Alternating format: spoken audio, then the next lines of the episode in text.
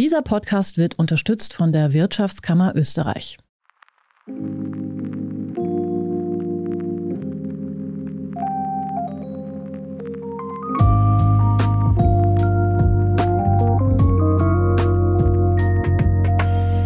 Hallo und willkommen zu Feierabend, dem Standard-Podcast mit Prominenten. Mein Name ist Michael Hausenblas. Und ich bin Anne Feldkamp. In diesem Podcast laden wir Menschen ein, die Sie wahrscheinlich aus Funk, Fernsehen oder von Social-Media-Plattformen kennen. In der letzten Folge dieses Jahres haben wir Toni Faber zu Gast.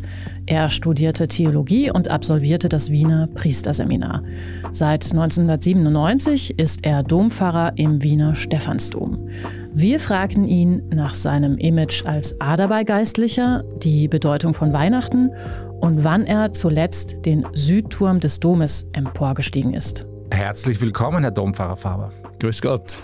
Wenn Sie jetzt so vor Weihnachten von Ihrem Büro auf dem Stephansplatz schauen, was hat sich abgesehen von den geschlossenen Christkindlmarktständen in den letzten Jahren verändert? Nicht wenige Menschen klagen ja, dass sich das soziale Klima verschlechtert hat. Würden Sie das auch so sehen? Ich nehme viel mehr Aggressionen, viel mehr Auseinandersetzungen wahr, aber gleichzeitig nehme ich viele, viele Menschen wahr, die zu mir kommen, Herr Pfarrer, ich bin jetzt draufgekommen, gerade in diesen schwierigen Zeiten, dass ich mehr für andere Menschen tun soll. Es kommen regelmäßig Menschen zu mir, die sagen, Herr Pfarrer, hast du ein soziales Anliegen, das ich unterstützen darf? Ich möchte gerne ein paar hundert Euro geben, ich möchte gerne einen Tausender spenden, damit es Menschen besser geht. Also dieses soziale Klima hat sich in dieser Hinsicht der sozialen Hilfe nicht verschlechtert, mhm. sondern dort, wo ich wahrnehme, wahrnehme, dass in Freundschaften, in Familienkreisen plötzlich Entzweiung da ist wegen der Frage des Impfens.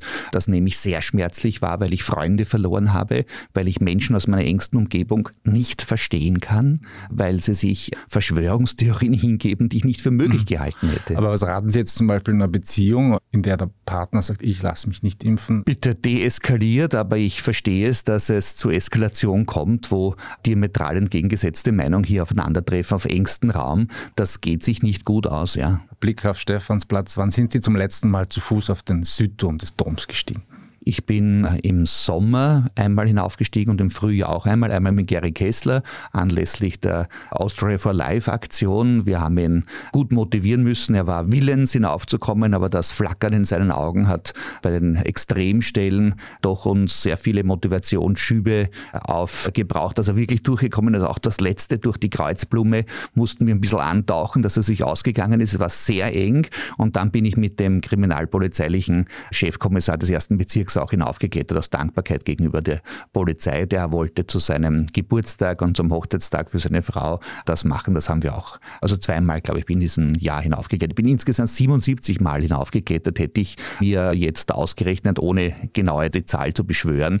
Aber es ist eine liebgewonnene Gelegenheit, ein, zwei, dreimal pro Jahr hinaufzuklettern. Dann wissen Sie auch, wie viele Stufen sind. Genau, es sind natürlich 343 okay. Stufen bis zur Türmestube, 7 mal 7 mal 7. Check. Das ist natürlich Bestanden. eine ganz klare Sache. Das lehrt lehre ich den Volksschulkindern schon und dann geht es natürlich noch weiter einige Stufen und dann geht es eben über die Leitern und dann geht es eben die Außenleiter mit zweimal überhängen. Das ist psychologisch herausfordernd, aber Gott sei Dank habe ich mich beim ersten Mal nicht, wie soll ich das jetzt vornehm ausdrücken, also jetzt ringe ich nach den Worten, aber das erste Mal war schon sehr knapp daran abzubrechen, weil da geht's schon, da wird schon sehr dünn.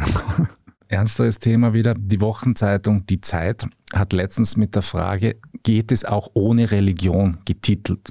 Was fällt Ihnen dazu ein? Mir fällt dazu ein, dass vor einigen Tagen die EU-Kommission überlegt hat, ob wir in der Sprache von Weihnachten den Namen von Marie und Josef verschweigen sollen und das Christkind nicht mehr nennen. Man soll solche Gebräuche und solche Ausdrücke vermeiden, damit alle sich inklusiv betroffen fühlen. Und der Papst hat mit seinem äh, Kardinalstaatssekretär Parolin gesagt, ob das die Zukunft von Europa ist, dass wir unsere Wurzeln verleugnen, ob wir nicht dankbar das sehen können, was die christlichen Wurzeln für Europa bedeutet haben und an Früchten bringen, das wahrnehmen, nicht exklusiv nur den christlichen Weg sehen, aber auf diesen jüdisch-christlichen Boden, der Europa so geprägt hat, auch in einen wunderbaren Dialog und Zusammenarbeit mit allen anderen Religionen eintreten können, wie Papst Franziskus es uns vorlebt. Ich denke mir, äh, Religion ist ein Lebensbestandteil, ist ein Grundnahrungsmittel und vor allem möchte ich es unterstreichen, den wunderbaren Satz von Kardinal König, meinen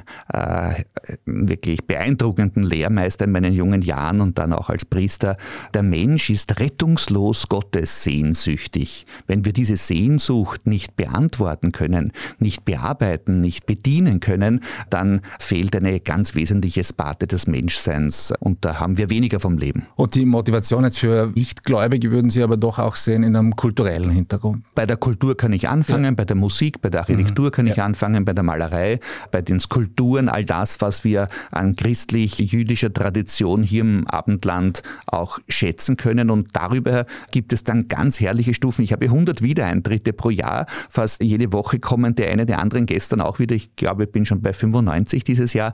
Und die kommen aus dieser Sehnsucht heraus, auch dann offiziell in die Gemeinschaft der Kirche. Eine Arbeitskollegin, die zum Glauben gefunden hat, hat den Kollegen davon erzählt, dass in stundenlange Gespräche eingetreten und plötzlich steht er dann gestern bei mir und sagt mir, wissen Sie, Herr Pfarrer, ich möchte es nicht nennen Wiedereintritt, sondern ich möchte es nennen Heimkommen. Und das hat mich sehr berührt gestern. Und diese Zahl bezieht sich jetzt auf die Diözese oder auf Nein, auf, auf, meine Pfarre, auf bei mir. Und wie viele mir. Austritte haben Sie dann? Äh, also bei mir Austritte, jetzt kündigen anlässlich der Impfdebatte einige aus Deutschland, aus Österreich, aus ganz Österreich an, dass sie wegen der Impfstraße, Impfstation im Stephansdom, wegen meiner Haltung, Pro-Haltung zur mhm. Impfung aus der Kirche austreten wollen, was mir sehr, sehr leid tut, aber das kann ich nicht verhindern. Aber in meiner Pfarre habe ich keine 20 Austritte pro Jahr. Zu ihrem Job gehört ja auch, heiratswillige Paare zu trauen. Unter normalen Umständen sind das, glaube ich, so circa 50 im Jahr. Darunter auch durchaus bekanntere Menschen wie Verona Poth oder Wolfgang Fellner. Wen würden Sie eigentlich nicht trauen? Ich habe in meiner Karriere als Priester ganz, ganz wenige abgelehnt und dazu gehört mein lieber Freund Richard Lugner, der mir bei der vorletzten, vorvorletzten Partnerschaft gesagt hat, Toni, kannst du mich nicht segnen? Würdest du mich nicht in historischen Kostümen in Schönbrunn segnen? Sage ich, Richie, das geht sich nicht aus. Na warum? Du traust ja sonst alle. Sage ich, nein, Richie, das schaffen wir nicht. Und bei einem anderen Ehepaar, das mich angefragt hat, habe ich irgendwie terminlich Druck gehabt. Ich hätte mit Mühe es zusagen können und habe es dann aus einem komischen Gefühl aus dem Bauch heraus auch nicht zugesagt. Und ich bin dann Zeuge geworden, eine Woche vor der Hochzeit, wie die zukünftige Braut neben mir einen Mann kennengelernt hat, ohne dass ich ein Hüter der Moral wäre.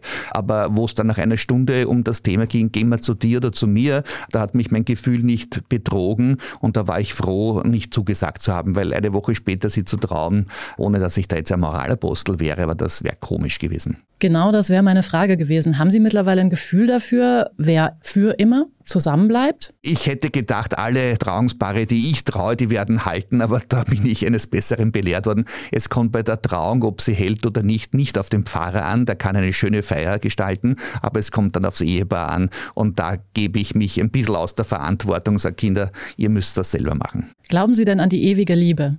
Oder ist das ein Konstrukt? Ich glaube an die ewige Liebe, weil ich teilweise wirklich diamantene, goldene Trauungspaare mit 50, 60 Jahre, die wirklich das Geheimnis der Liebe für sich entdeckt haben, aber das sind sehr wenige. Kann man denn eigentlich auch anders glücklich werden als in einer konventionellen Zweierbeziehung beziehungsweise in einer Ehe? Das glaube ich ganz sicher, weil sonst gäbe es sehr, sehr viele unglückliche Menschen auf der Welt, weil diejenigen, die in einer vorbildlichen Ehe leben, sind sicherlich garantiert die absolute Minderheit, wo alles hundertprozentig passt, aber es gibt Möglichkeiten, auch mit Kompromissen zu leben, mit neuen Versuchen, mit um Vergebung bitten, um Vergebung zu gewähren. Da kenne ich viele wunderbare Modelle, die sagen, 100 Prozent ist nicht, aber das auch nicht auf die Tapete schreiben, dass es nicht hundertprozentig wären, sondern sich immer wieder neu bemühen und da kenne ich fantastische Beispiele und auch eben aus meiner Umgebung, wie ich Priester geworden bin, habe mir gedacht, kann ich nur glücklich werden, wenn ich in einer glücklichen Paarbeziehung lebe? Ist man sozusagen institutionell unglücklich oder pervers, wenn man nicht in einer Paarbeziehung lebt? Und da habe ich gesehen, in allen meiner Umgebung sind überall Beziehungen gescheitert. Das müssten jetzt alle Versager sein. Nein, das sind sie nicht. Das sind Dinge im Leben der Biografie passiert, die halt nicht gewünscht waren, aber dann durch Brüche auch wieder geheilt sind, Neuanfang und da versuche ich mich auch als Seelsorger gut einzubringen, dass auch bei Neuanfängen ich die Bitte an den Herrn richte, Herr segne Sie, auch wenn Sie in der Erstehe unglücklich geschieden sind, aber vielleicht haben Sie dazugelernt und gelingt es in der zweiten besser. Und da kenne ich gute Beispiele. Mhm. Sie segnen auch homosexuelle Partnerschaften. Wie viele, wir haben vorhin schon über Kirchenein- und Austritte gesprochen, wie viele Kirchenein- und Austritte hat Ihnen bzw. der Kirche Ihre offene Haltung bislang beschert? Gestern am Stephansplatz spreche ich mit zwei Freunden und plötzlich bleibt ein charmanter Mann stehen und sagt, kann ich mit Ihnen eine Minute sprechen oder nur 30 Sekunden? Sie sind schuld. Denken wir, Jesus, na Hilfe, der wird mich jetzt beschuldigen, dass ich proaktiv für die Impfung eintrete. Nein, Sie sind schuld, dass ich wieder in die Kirche eintrete. Ich habe sie gestern im Fernsehen gesehen, wie sie offen für homosexuelle Partnerschaften im Film Mein Stephansdom, der eine Wiederholung war in Kreuz und Quer. Und da trete ich wieder ein. Und da habe ich sehr, sehr viele seit Papst Franziskus, viele, viele Wiedereintritte gehabt, die sich äh, in dieser Hinsicht anders veranlagt fühlen, eben homosexuell, lesbisch veranlagt fühlen und die bei mir sich segnen haben lassen, Kinder, die sie adoptiert haben, taufen haben lassen. Also da habe ich wirklich viele, viele erreicht. Aber natürlich in anderen Dingen muss ich auch nicht wehleidig wahrnehmen, dass aus dieser liberalen Haltung heraus etwas erwächst, wo Menschen dann sich abwenden. Ich darf aber gerade in der Frage der homosexuellen Segnung einen großen Erfolg vermelden, weil das vatikanische Papier im März hat mich ja fast wirklich an die Grenze gebracht, wenn ich gesagt, wenn ich jetzt niemanden mehr segnen darf, sondern die mit nassen Fetzen aus dem Stephansdom treiben müsste, dann will ich nicht mehr Vertreter dieser Kirche sein. Das habe ich wirklich, das kann nicht sein. Und das habe ich dann nach einer Schrecksekunde und einer Zurückhaltung gegenüber den Medien, auch gegenüber vom Profil gesagt. Das war dann auch getitelt, das war ein OF. Und da habe ich schon befürchtet, das könnte jetzt eng werden.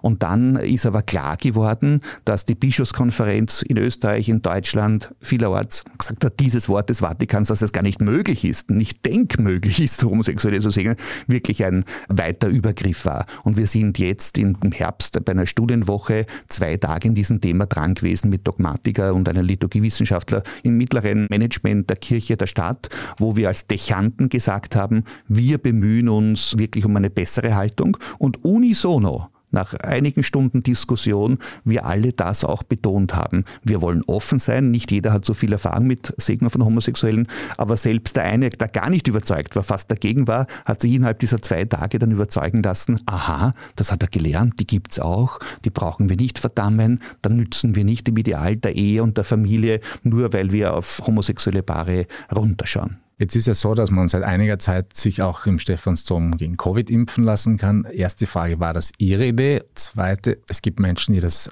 sehr kritisieren. Was entgegnen Sie denen? Es war die Idee und Initiative von Peter Hacker vom Sozial- und Gesundheitsstadtrat, der das am ca. 20. Juli, glaube ich, in der Früh im Rathaus diskutiert hat und hat gesagt, es wäre doch klasse, wenn wir das im Stephansdom auch machen können. Und alle haben ihm gesagt, das geht nicht, da werden die nicht mitziehen, das geht nicht. Und er hat gesagt, das hat er mir dann am Telefon erzählt, wenn es geht, dann geht es mit dem Toni. Und er hat mich angerufen, Toni, kannst du davor stehen im Stephansdom, dass wir Impfstation machen.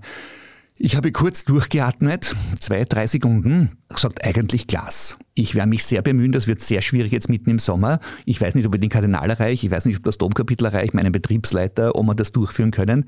Und nach drei Stunden habe ich nach einem glücklichen SMS-Wechsel mit dem Kardinal und die anderen Verantwortlichen auch erreicht, ihm sagen können, wir sind dabei, wir machen mit. Und jetzt sind es 18.000. Und jetzt sind es 18.000 bereits. Ab 10. August, glaube ich, haben wir begonnen, jedes Wochenende von Donnerstag bis Sonntag. Ab 6. Dezember, ab kommenden Montag machen wir es von Montag bis Sonntag, von 10 Uhr früh bis 8, 9 Uhr abends. Und das sind jetzt an einem Wochenende fast 3.000. Das sind wirklich lange Schlangen. Und ich habe gesagt, mit diesen langen Schlangen müssen wir irgendwas machen. Und die Stadt Wien hat gesagt, ja, ab dem 100 der ansteht, geben wir Gutscheine aus, dass sie in der Fastline, in einem Austria Center drankommen, weil die Leute gehen lieber im Dom. Und wir haben ein Beispiel geliefert für orthodoxe Gemeinden, Communities, für muslimische Communities. Wir haben da tollen Anstoß, aber dass es so gut geht. Ich habe mir den dritten Stich dann auch im Dom geholt und war sehr, sehr froh. Sie ist sicher schneller drangekommen. Ich bin da, ich wollte, also das war ein, ein Fernsehtermin, das ging ja dann, mein Mitarbeiter, mein engster Mitarbeiter, mein Kanzleileiter, hat sich eineinhalb Stunden angestellt, weil wir wollten da nicht uns vordrängen. Ich wollte da mich nicht besser fühlen. Und haben wir gesagt, du gehst ins Austria Center, aber der glückliche Fügung, dass mich Seitenblicke eingeladen haben, dort impfen zu gehen, war dann die schnellere Linie. Wie gesagt, es gibt Menschen, die das auch sehr kritisieren. Was entgegnen Sie denen? Es ist schmerzvoll, dass man Menschen hier nicht die positive Argumentation nahebringen kann, sondern sie verfallen dann oft in wirklich eine billige Ablehnung bis hin zu den letzten Demonstranten, die jetzt am Wochenende und gestern leider auch wieder da waren, die ehemaligen Stadtpark-Campierer, die jetzt nichts zu tun haben, die kommen dann am Abend zu uns stören und werden mit Polizeiaufgebot des Hauses verwiesen, weil sie uns als Satanisten beschimpfen, Leute belästigen, die zur Impfung anstehen, die Mitarbeiter von den Maltesern Johanniter beschimpfen, aggressiv attackieren, verbal. Das ist wirklich tief abgründig. Aber andere, die einfach Angst haben, die aus Gründen der falschen Information hier überhaupt kein Verständnis zeigen und dann sogar ihre Kirchenmitgliedschaft aufkündigen, das tut mir sehr, sehr weh. Ich habe dann in der Argumentation wahrscheinlich zu hart gesagt, auf die Frage eines Journalisten, haben Sie denn kein Mitleid mit den Ungeimpften für den Lockdown der Ungeimpften?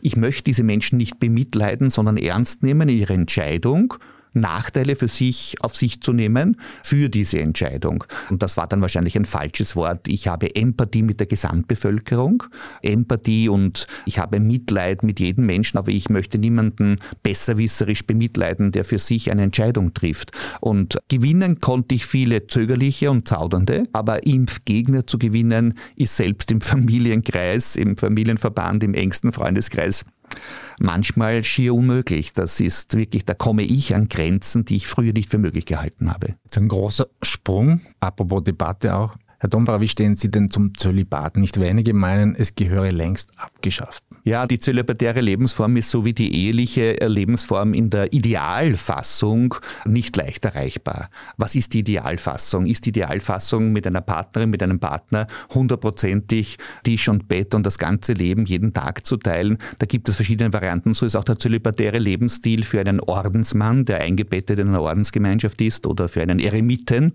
etwas ganz anderes als für einen weltlichen Priester, für einen Weltpriester, wie wir uns nennen, wo wir sagen, ich lebe mit Priestern zusammen, aber nicht mönchisch, sondern teile da mit ihnen unsere gemeinsame Köchin, wir teilen unser Haus, aber sonst hat man Freunde, Freundin, Freund, Beste, mit denen man mehr teilt, das sich dann so entwickelt im Laufe des Lebens und da muss man dann eine Lebensgestalt finden, die nicht zum Ärgernis wird und niemanden enttäuscht und für sich selber die Freiheit beinhaltet, kann ich dem Willen Gottes in all dem folgen, was ich kann oder bin ich dadurch behindert? Ich habe da im Laufe Laufe meiner Biografie zu verschiedenen Gestalten gefunden und kann sagen, ich lebe ehelos, ich habe keine Familie, ich habe keine eigene Frau, ich habe keine Kinder, aber ich lebe so, dass ich es vor Gott und vor der Kirche verantworten kann. Also Zölibat durchaus auch als dehnbarer Begriff. Dehnbarer Begriff, interpretierbarer Begriff, weil was ist der ideale Zölibat? Ich habe mich gefürchtet davor als junger Priesterstudent, heißt das, vor der halben Weltbevölkerung eher Sorge zu haben, dass mein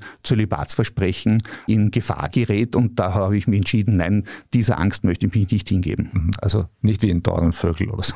Nein, Pater Ralf Bricassar haben wir natürlich gesehen. Das habe ich einmal spaßhalber zu einer Ex-Freundin aus der Jugend gesagt. Also mit dir würde ich gerne auf eine Insel Insel gehen. Ja, wenn du mich auf eine Insel mitnimmst, dann mache ich so, fahren wir auf die Donauinsel. Aber das war dann nicht so. Was würden Sie denn als Ihre größte Schwäche bezeichnen? Ungeduld. Ich bete das Gebet der Charismatiker, Herr, gib mir Geduld, aber sofort. Und das ist Ungeduld mit Dingen, die ich jetzt nicht bewältigen kann und ich versuche es dann für mich zu lösen. Wenn dieses Problem nicht lösbar ist, diese Frage nicht klärbar, dann wende ich mich anderen Sachen zu und lasse es einfach. Wir machen jetzt eine kleine Pause und sprechen dann mit Toni Faber über sein Image als Aderbeigeistlicher und die liebe Eitelkeit. Good morning from New York. Maraba min Abu Dhabi. Ni hao aus Shanghai. Konnichiwa. Jumbo aus Kenia. Shalom aus Tel Aviv. Und hallo aus Wien beim Podcast Austria ist überall. Mein Name ist Christoph Hahn. Begleiten Sie mich auf akustische Geschäftsreise und erfahren wir gemeinsam, warum in Kenia von einem Meeting gebetet wird, was es mit dem 4G-Empfang in der arabischen Wüste auf sich hat und vieles mehr. Kommen Sie mit, Austria ist überall. Überall, wo es Podcasts gibt. Wir sind zurück mit Toni Faber. Domfahrer, Sie gelten bei vielen Menschen auch als Aderbeigeistlicher, als Mann, der Auftritt in den Seitenblicken nicht scheut. Ist das Teil Ihres Jobs oder Ihres Wesens oder beides? Ich glaube, es ist gekommen durch die Aufgabe, die ich seit 24 Jahren versuche zu erfüllen im Herzen der Stadt als Dompfarrer, dass ich gemerkt habe, ein Großteil dieses Lebens spielt sich nicht nur bei meinen armen Sandlern ab, bei meinen Kindern, bei ganz normalen Familien, einsamen, kranken, alten Menschen, sondern Großteil in der Innenstadt, in der City spielt sich auch in der Welt ab, die man gemeinhin als Society bezeichnet. Aber je mehr und je länger ich in der Society auch mitspielen darf, ist die Sache hundertprozentig klar, die sowieso jedem offen steht. Das sind Menschen wie du und ich. Ganz normale Sorgen. Die sind krank, die haben Kinder, die wollen einen Segen, die haben Sterbende, die haben den Wunsch, dass Liebe gelingt. Also diese Society, die als solche abgebildet wird, ist in Wirklichkeit die Realität, wie wir es überall haben. Ja, aber sie findet im Fernsehen statt. Sie findet eben im Fernsehen statt auch und das ist aber, wenn die Fernsehkameras abgedreht werden, ich erinnere mich an eine Society-Reporterin, die jahrelang ist, und wir waren bei Ali Rahimi und wir waren nicht zufällig die Letzten. Und ich sage, wie geht's dir denn eigentlich? Und sie sagt, du weißt, ich habe da jetzt lauter Interviews geführt, aber in Wirklichkeit meine tiefste Sehnsucht, ich möchte einen Menschen begegnen. Ich möchte nicht missbraucht werden, nur weil die Kamera, das Kameralicht auf ist und das Mikrofon dort. Ich möchte Menschen begegnen. Schön, dass wir jetzt miteinander reden können. Und das hat mich tief berührt, dass selbst eine solche, die daran arbeitet, arbeitet jeden Tag auf Hochglanz, das zu bringen, diese tiefe Sehnsucht nach einer menschlichen Begegnung als das Wichtigste sieht. Aber Sie fühlen sich nicht missbraucht? Nein, ich kann ja Nein sagen. Nein. Also ich bin natürlich in ein paar Fallen schon hineingetappt. Bei diesem Interview wollte ich auch den geringen Versuch starten, nicht jedes Interview zu geben. Und Wie bitte? Äh, jeder, nicht jedes? Jeder, jeder, jeder Journalist weiß, wenn er das zweite Mal nachfragt, hat er mich. Und das war ein nice try. So haben Sie das ja auch eingeschätzt, oder? ja, wir haben zweimal nachgefragt, genau. Sie haben eine Fitnesstrainerin, Sie tragen gerne schöne Anzüge wie heute und neuerdings auch Sneaker, habe ich gehört. Wie eitel sind Sie? Im Gradmesser von 1 bis 10 wahrscheinlich nicht 1, sondern eher höher. Und ich habe eine Modeberaterin gehabt, die leider schon an Gehirntumor gestorben ist, die ich begleitet habe in ihrer Krankheit und ihrem Sterben was mich sehr tief bewegt hat und noch immer bewegt, das ist ein paar Jahre tot, die hat mir gesagt, Herr Pfarrer, muss das sein, dass du nur in Sack und Asche herumgehst oder darf ich dir Beratung schenken? Ich kenne mich da aus. Und ich war immer ein Mensch, der natürlich grundsätzlich auch geneigt ist, eitel zu sein, aber habe keine Ahnung gehabt. Und dann hat die mich begleitet, hat die selber, die arbeitet in der Modebranche, hat gearbeitet in der Modebranche im ersten Bezirk und hat in verschiedenen Geschäften etwas bereitlegen lassen, weil das Einkaufen beansprucht mich ungeheuer, ich möchte es erledigt haben. Ich könnte nie 100 Anzüge probieren, sondern das muss vorbereitet sein und die hat gesagt, du, das könnte ich dir raten. Und ich habe mich 10 mal, 20, 50 mal gegenüber Dingen gewehrt, die sie mir eingeredet hat. Und das sind dann meine Lieblingsstücke geworden. Also schöne Dinge sind schön. Ich versuche sehr viel sozial zu tun. Ich versuche mit meinem Gehalt, mit meinen Möglichkeiten, mit meinen Verbindungen viel für arme Leute aufzustellen, viel für den Dom aufzustellen. Aber ich leiste mit meinem verdienten Gehalt auch gerne das ein oder andere schöne Stück. Nimmt die Eitelkeit mit dem Alter zu oder ab? Würde ich jetzt gerne für mich selber auch wissen. Mhm, das ist, nachdem ich mit 40 Jahren mein Wollehaar verloren habe, meine Frisur, hat die Eitelkeit, glaube ich, nicht zugenommen. Man ist sich bewusst, man wird älter, die Figur ist nicht mehr so, wie man will. Manches ist einfach schöner, wenn es jung und proppig ist, aber man lernt dann auch wieder neu zu schätzen, dass man gelassen, zufrieden im Alter doch schöner ist als hochfrisiert als mit Botox vollgespritzt. Also das ekelt mich oft an, wenn jemand nicht alt werden kann, nicht dazu steht. Sie lieben Kunst, Sie mögen Frauen und durchaus auch die Öffentlichkeit.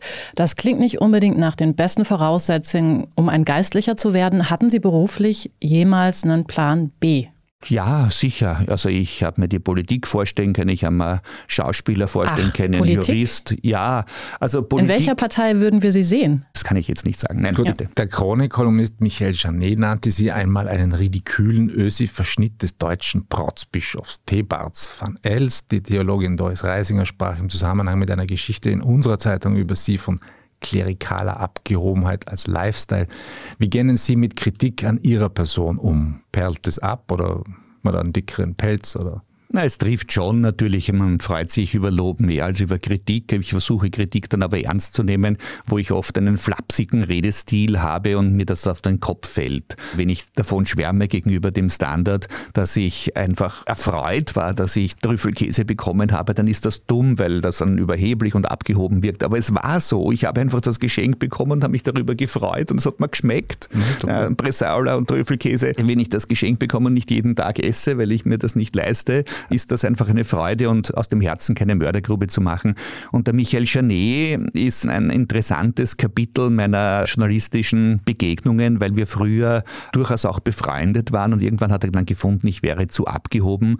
Aber wir haben uns auch schon wieder versöhnt, weil ich ihm gesagt habe, das hat ihn sehr geärgert, wenn er mal alt und krank ist, wird er auch in meine Gasse kommen. Das hat ihn zu einem Postenbrief am nächsten Tag äh, aufgestachelt. Ja. Und dann habe ich von Freunden von ihm Kinder getauft, wo sie begeistert waren und sie sich eingesetzt haben, wir sorgen dafür, dass der Michael Janet nicht mehr blöd über dich spricht. Und ein Szenefotograf, der Peter Domschi von der Krone-Zeitung, hat bei einem Anlass gesagt, los, Michael Janet, Tone Faber, kommt ja, versöhnt euch, ich möchte ein Foto machen.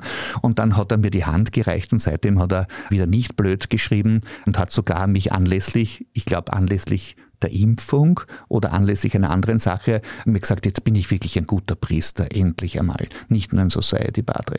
Frauen dürfen in der Kirche alle möglichen Jobs übernehmen. Nur Priesterin dürfen sie eben nicht sein. Werden wir noch eine Dompfarrerin erleben? Was glauben Sie? Wie ich studiert habe, Theologie, war ich fest davon überzeugt, dass ich das in den nächsten 10, 20 Jahren erleben werde. Jetzt sind schon 40 Jahre ins Land gezogen. Ich warte mit Ihnen darauf. Wann es sein wird, weiß ich nicht, sondern da verlasse ich mich auf die göttliche Vorsehung, die manchmal langsamer ist, gebremst durch manche kirchlichen Vorhaben und kirchliche Bestimmungen, als ich mir das vorgestellt habe. Hast du Ambitionen, Anne? Na, ich glaube, dafür ist es zu spät.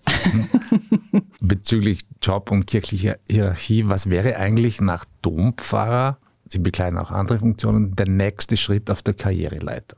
Sicherlich keiner sicherlich keiner. Ich werde nächstes Jahr 60 Jahre und habe meine kirchliche Karriereplanung vor über 20 Jahren beendet, wie ich Dompfarrer war, weil das ist mein Traumjob, mein Traumplatz, meine Traumarbeit, wo ich mit meinen vielen Fehlern auch gut aufgehoben bin, dass ich meine Stärken auch ausspielen kann. Es ist ja noch ein wenig hin, aber wappnen Sie sich eigentlich schon für Ihr Leben im Ruhestand?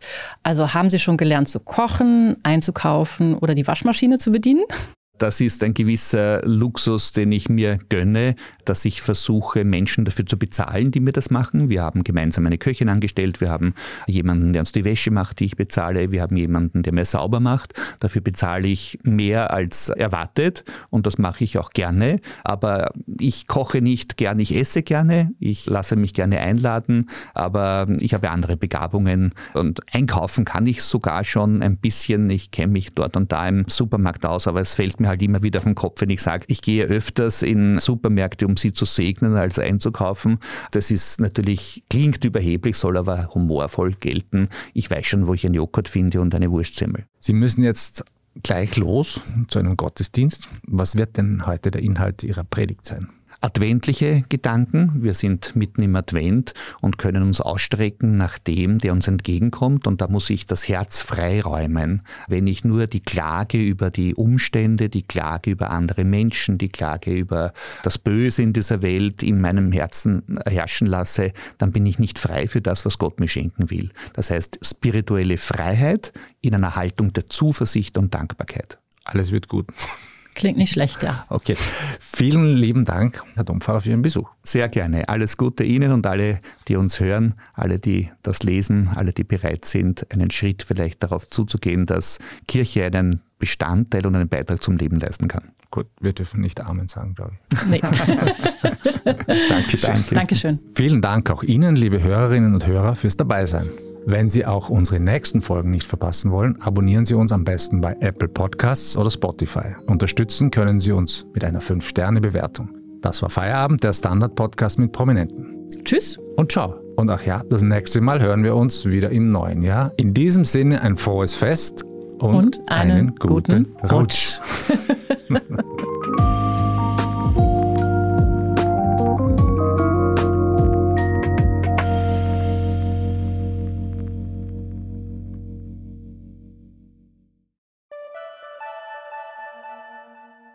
Good morning from New York. Marhaba min Abu Dhabi. Ni hao aus Shanghai. Konnichiwa. Jambo aus Kenia. Shalom aus Tel Aviv. Und hallo aus Wien beim Podcast Austria ist überall. Mein Name ist Christoph Hahn. Begleiten Sie mich auf akustische Geschäftsreise und erfahren wir gemeinsam, warum in Kenia von einem Meeting gebetet wird, was es mit dem 4G-Empfang in der arabischen Wüste auf sich hat und vieles mehr. Kommen Sie mit, Austria ist überall, überall, wo es Podcasts gibt.